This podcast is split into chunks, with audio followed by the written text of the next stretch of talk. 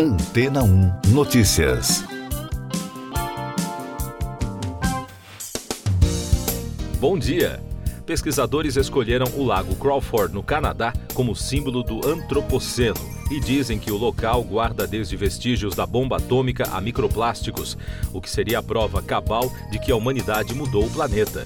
Segundo reportagem especial da agência alemã Dot Welle, o lago de 24 metros de profundidade contém espécies extintas, ecossistemas devastados e os efeitos do aquecimento global. A lista de eventos que entraram para a conta da humanidade é uma espécie de arquivo que registra essas mudanças na camada geológica da Terra. O antropoceno é caracterizado pelo impacto massivo e desestabilizador da ação humana sobre o planeta. Os sedimentos que se depositaram no fundo do lago a partir da segunda metade do século XX contêm vestígios de explosões nucleares, cinzas decorrentes da queima de combustíveis fósseis e microplásticos, indícios de que o Holoceno, após 11.700 anos, teria chegado ao fim, segundo Andy Cundy, professor da Universidade de Southampton e um dos pesquisadores envolvidos no estudo. Líder do grupo e professor da Universidade College London, Simon Turner, diz que o lago é um arquivo geológico extraordinário porque registrou e gravou com precisão as mudanças ambientais ao longo do último milênio, que tem adquirido contornos cada vez mais dramáticos com extinção de espécies, desmatamento, poluição e eventos climáticos de proporções inéditas. Há anos, a comunidade científica debate sobre a existência do antropoceno. Apresentada em 2002 pelo Nobel de Química Paul Crutzen, a ideia de uma época dos humanos é amplamente aceita, mas carece de uma validação formal, já que não há um consenso sobre quando esse período teria se iniciado e quais evidências geológicas demonstrariam isso. O estudo, conduzido ao longo da última década, ainda precisa ser aprovado por dois comitês antes de ser validado pela União Internacional de Ciências Geológicas, órgão científico internacional que decide sobre a nomeação de capítulos geológicos na história da Terra. Mais destaques internacionais no podcast Antena 1 Notícias. Opositores a uma reforma judicial em Israel protestaram contra a votação no parlamento de uma medida do projeto de lei estimulado pelo governo do primeiro-ministro Benjamin Netanyahu. Em Tel Aviv, a polícia dispersou uma manifestação que classificou de ilegal no aeroporto internacional Ben Gurion, onde centenas de pessoas pretendiam bloquear o acesso ao local. Os Estados Unidos voltaram a integrar a Organização das Nações Unidas para a Educação, a Ciência e a Cultura, a Unesco, após a conclusão dos últimos trâmites de reingresso aprovado no final de junho pelos países membros do órgão, anunciou a diretora-geral Audrey Azoulay. Em outubro de 2017, os Estados Unidos anunciaram a saída da organização durante a presidência de Donald Trump. A reunião de cúpula da OTAN e a guerra na Ucrânia ganharam grande destaque na cobertura da imprensa internacional na terça-feira. O presidente ucraniano Volodymyr Zelensky foi ovacionado durante um comício em uma praça no centro de Vilnius, a capital da Lituânia. Ele defendeu a adesão do país à OTAN em meio à guerra com a Rússia. Zelensky deu um abraço no presidente anfitrião Gitanas Nauseda.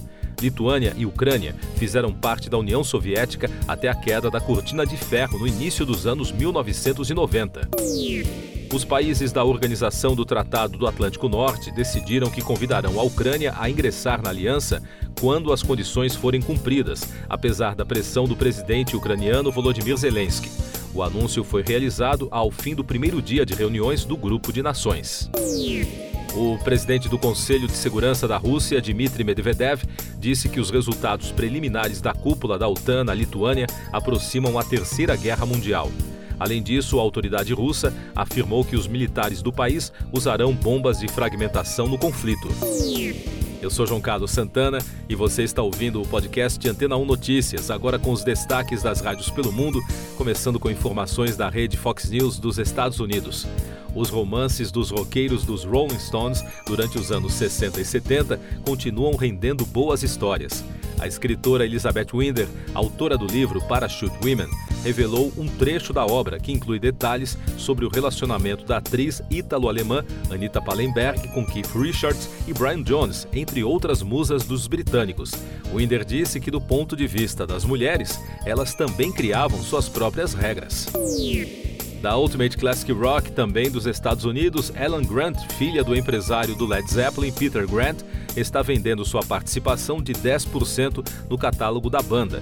A notícia foi relatada por ela em entrevista ao The Times. Grant, que anteriormente detinha 20%, deixou metade para cada um dos dois filhos após a sua morte em 1995.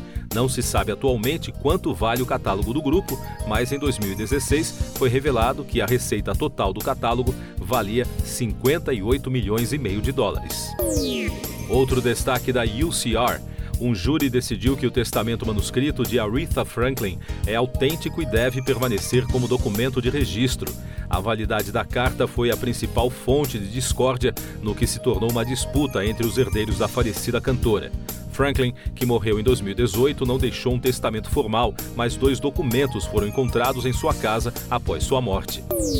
E da Absolute Radio de Londres o Depeche Mode anunciou cinco shows em arenas no Reino Unido e na Irlanda para o início de 2024. A próxima etapa da turnê Memento Mori, com Dave Gahan e Martin Gore, começa no The O2 em Londres, na segunda-feira, 22 de janeiro. Após as apresentações, a banda fará shows em arenas em toda a Europa durante fevereiro, março e abril de 2024. Siga nossos podcasts em antena1.com.br. Este foi o resumo das notícias que foram ao ar hoje na Antena 1.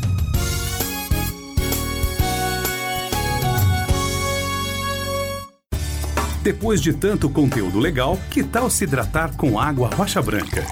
O consumo regular de água durante o dia traz benefícios para a saúde, como, por exemplo, manter a pele bonita e hidratada. Rocha Branca, da fonte direto para a sua casa. Depois de tanto conteúdo legal, que tal se hidratar com água rocha branca? O consumo regular de água durante o dia traz benefícios para a saúde, como, por exemplo, manter a pele bonita e hidratada. Rocha Branca, da fonte direto para sua casa.